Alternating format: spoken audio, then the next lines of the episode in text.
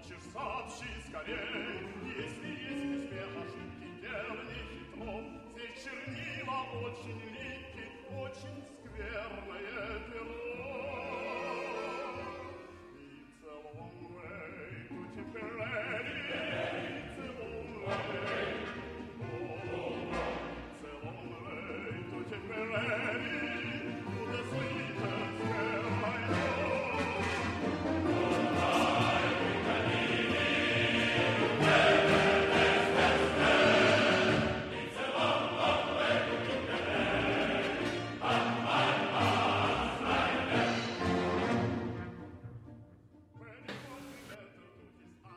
Esto es Blitztocast.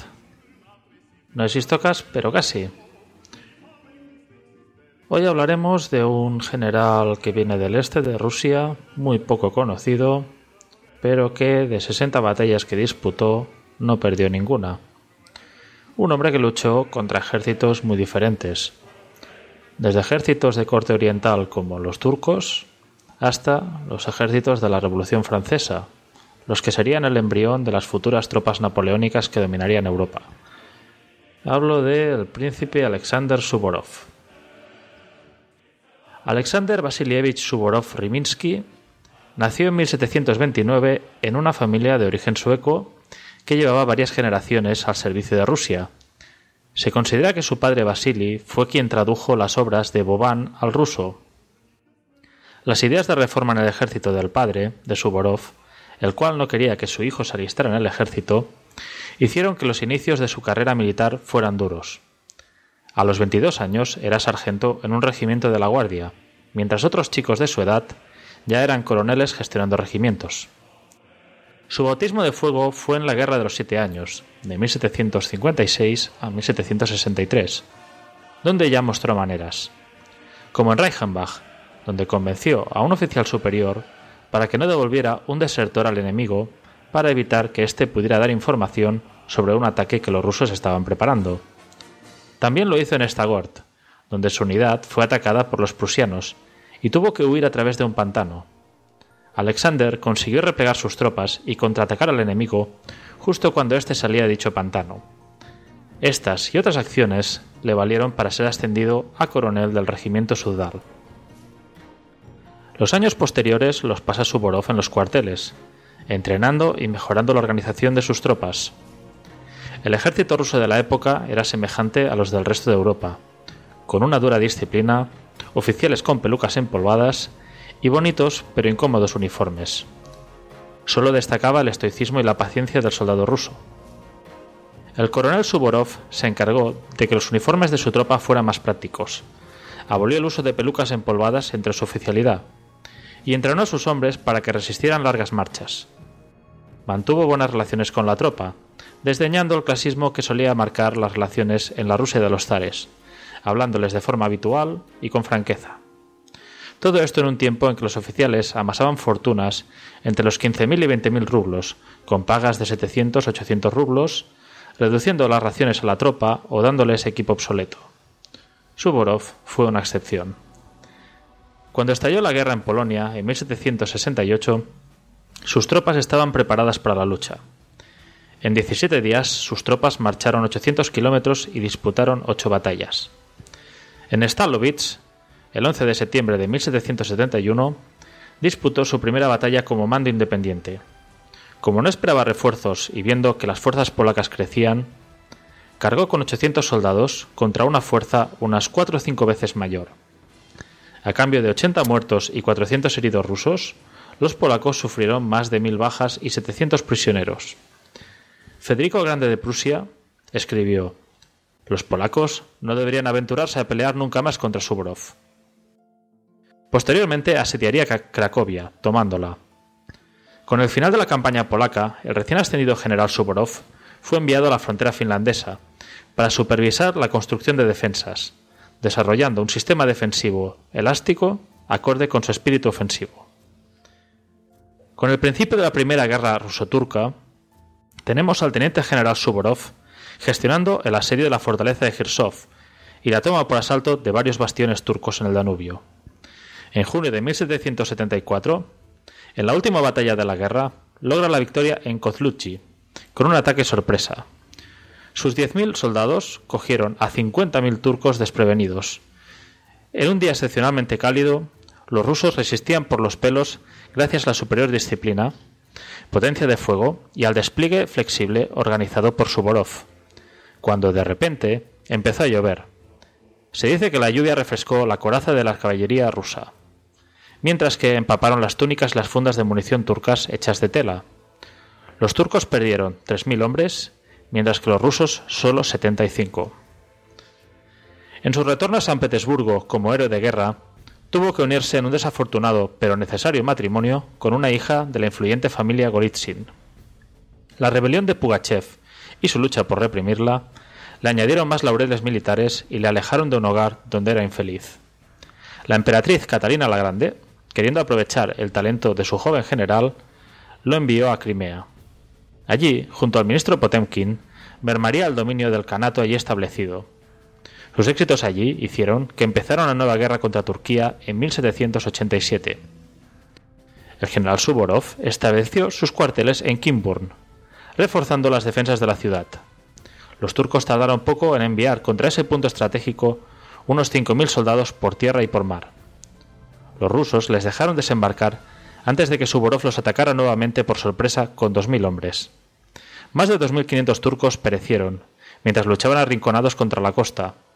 Sobre ese día, Suvorov dijo, Si no los hubiéramos enviado al infierno, el infierno nos hubiera tragado. Este éxito le llevó a tener ciertos desacuerdos con el príncipe Potemkin, el cual lo puso bajo las órdenes del mariscal Rumiantsev en Dobruja. Con 7.000 soldados se le, ordenó apoyar un, hasta entonces, inefectivo ejército austríaco de 18.000 efectivos a las órdenes del príncipe de Coburg. Manteniendo sus fuerzas ocultas en la retaguardia austríaca, logró pasar inadvertido ante los 40.000 turcos que se enfrentaban entre él y que atacaron a sus aliados en Forjani.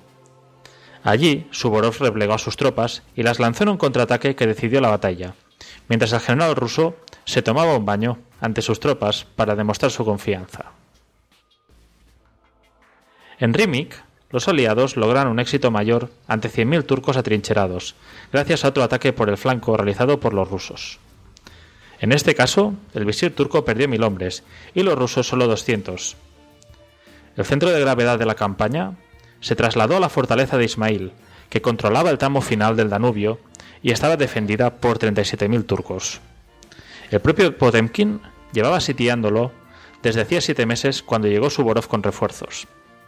El general decidió hacer ver que el sitio se seguía con normalidad, aunque con solo 40 cañones y sin tren de asedio era poco efectivo. Los temibles muros de la fortaleza de Ismail crearon en los turcos una sensación de seguridad y rutina que el ruso se cuidaría en demostrar que era engañosa. La sorpresa fue total cuando seis grupos de asalto rusos lograron abrirse paso y entrar en la fortaleza. Los turcos perdieron unos 29.000 hombres muertos en la defensa de la fortaleza y 9.000 prisioneros. Se dejó a las tropas rusas saquear la ciudad durante tres días. Al final, Turquía acabó negociando la paz. Pero llegó la, rebelión de Kosciuszko en Polonia, el año 1794 hizo que el viejo general, que por entonces tenía 65 años, volviera a mandar sus tropas en el campo de batalla. Con un pequeño ejército logró desarmar a 8.000 soldados polacos del ejército ruso. Entrando rápido en Polonia, logró derrotar a dos ejércitos que se enfrentaron a él. Con una serie de maniobras rápidas, su ejército de 30.000 hombres se encontró con una fuerza equivalente polaca en Varsovia. Con los mismos trucos de engaño que realizó en Ismail, Suvorov asaltó la ciudad por el distrito estratégico de Praga, causando graves pérdidas y tomando 10.000 prisioneros. Tras 44 días en Polonia, logró capturar su capital y, como premio, recibió el ascenso de mariscal de la mano de Catalina la Grande. Pero la paz no trajo buenas cosas al mariscal Suvorov. En 1796 murió la ceriana Catalina. Su sucesor, Pablo, era admirador de Prusia Todas las regulaciones sobre uniformidad y la primacía de las marchas en vez del orden cerrado no gustaron al nuevo zar, que destituyó al mariscal y lo exilió. Durante dos años vivió en un incómodo retiro hasta que los austríacos, que le tenían en alto aprecio, convencieron al zar Pablo para que Suvorov comandara un ejército contra la Francia revolucionaria. Al mando de 23.000 hombres, llegó a Italia a principios de abril de 1799. Allí, mandando 90.000 hombres, barrió a un ejército francés de 30.000 hombres al mando de Scherer, a las orillas del río Ada, en una sorprendente operación de cruce de río por la noche. Para asegurar sus líneas de suministro, Suvorov empezó a reconstruir un ejército piamontés independiente y un renacido Estado. Así esperaba poder reclutar tropas allí, privando a los franceses de esos reclutas. Pero el emperador austríaco, contrario a toda expresión de nacionalismo italiano, desautorizó esa política y creó una brecha entre los dos aliados. El general Rousseau dio prioridad a asegurar el norte de Italia antes que destruir al ejército enemigo. Por eso tuvo que destacar a 20.000 hombres solo para las operaciones de sitio a Mantua. El general francés MacDonald intentó aprovechar la dispersión de tropas de Suvorov, marchando unos 250 kilómetros en siete días. La respuesta de Suvorov fue más rápida aún, marchando unos 80 kilómetros en día y medio. Las batallas de Tidone y Trevia causaron 5.000 bajas en los aliados y 6.000 en los franceses, pero gracias a una implacable persecución por parte del mariscal ruso, acabaron en una victoria absoluta de los aliados. Tras capturar 12.000 franceses, las dispersas y desmoralizadas guarniciones francesas se rindieron una a una. Con Italia asegurada, los aliados empezaron a planificar la invasión de Francia a través de los Alpes y la toma de Niza. La rápida marcha de 40.000 soldados franceses, bajo las órdenes del general, del general Joubert, detuvo esos planes. De nuevo, los rusos superaron a los franceses en la batalla de Novi, ganada gracias al liderazgo de Suvorov. Pero el ruso empezaba a solicitar volver a su país.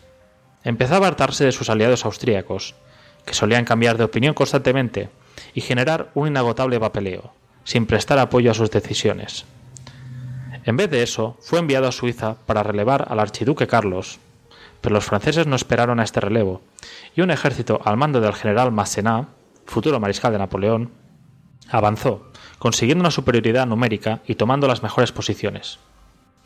El plan de campaña de Suvorov contaba con marchar a través del paso de San Gotardo y unirse con 60.000 austríacos en Glarus. Pero las cosas no fueron como estaban previstas, ya que tuvo que esperar cinco días a que llegaran unas mulas que debían entregarle los austríacos y de las que llegaron demasiado pocas.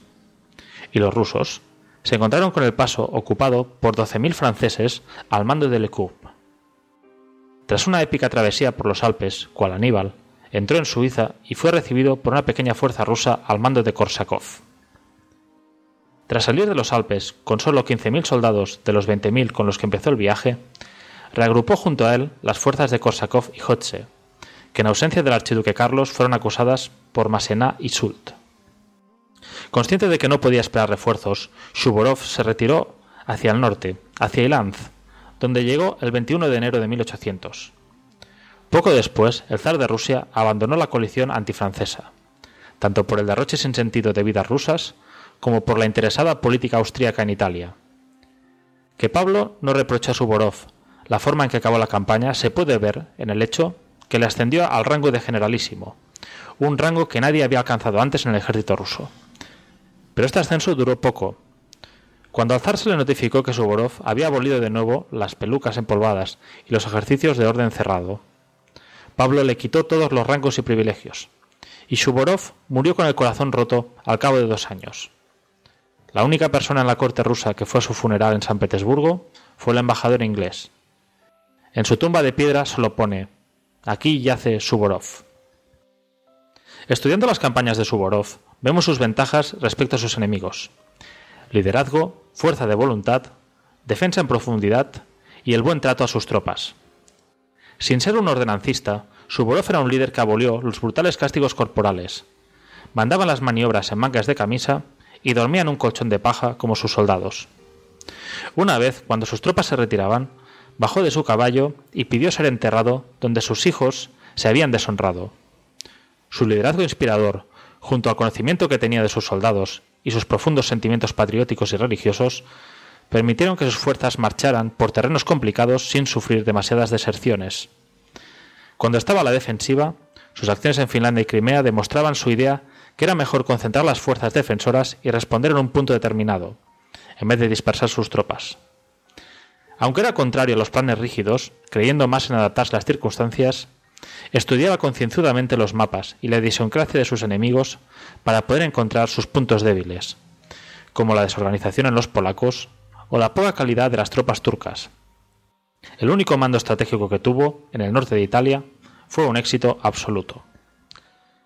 La única mancha en su expediente es la tendencia a que sus batallas terminaran en masacres, pese a que tenía tropas disciplinadas. Algunos autores indican que los rusos aumentaron la brutalidad de la guerra en Occidente debido a sus luchas contra Rusia. Sobre su actuación en Polonia dijo, Es difícil cumplir con tu deber. Se me considera un bárbaro porque en la toma del barrio de Praga en Varsovia murieron 7.000 personas. Europa dice que soy un monstruo. Yo mismo lo he leído en los diarios. Pero me gustaría hablar, hablar de ello con la gente y preguntarles, ¿no es mejor acabar una guerra con la muerte de 7.000 personas que dejar que transcurra y que mueran 100.000?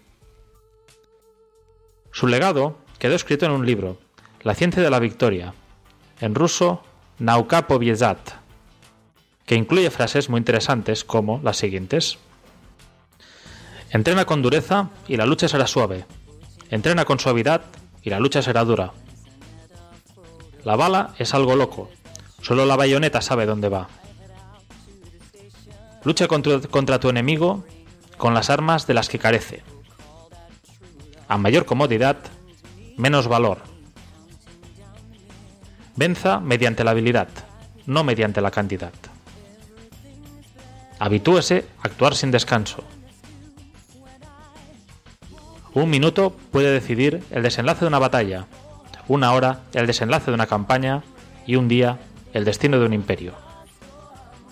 La carrera de Suvorov, que luchó 60 batallas y no perdió ninguna, demuestra que podría perfectamente estar entre los mejores generales de la historia pese a su débil salud, la inferioridad numérica de sus tropas y las intrigas en la corte y de sus aliados. Poseedor de una audacia, agresividad e inteligencia excepcionales, en 40 años de servicio nunca fue derrotado. Bueno, os he presentado aquí al general Suvorov, espero que os haya gustado, os haya parecido interesante y así. Me gustaría más adelante poder continuar con estas series con otros generales menos conocidos y posiblemente por diciembre pues caiga un austríaco del que solemos hablar en Año Nuevo. Espero que os guste y que lo hayáis disfrutado. Un abrazo y hasta la próxima. Adeu.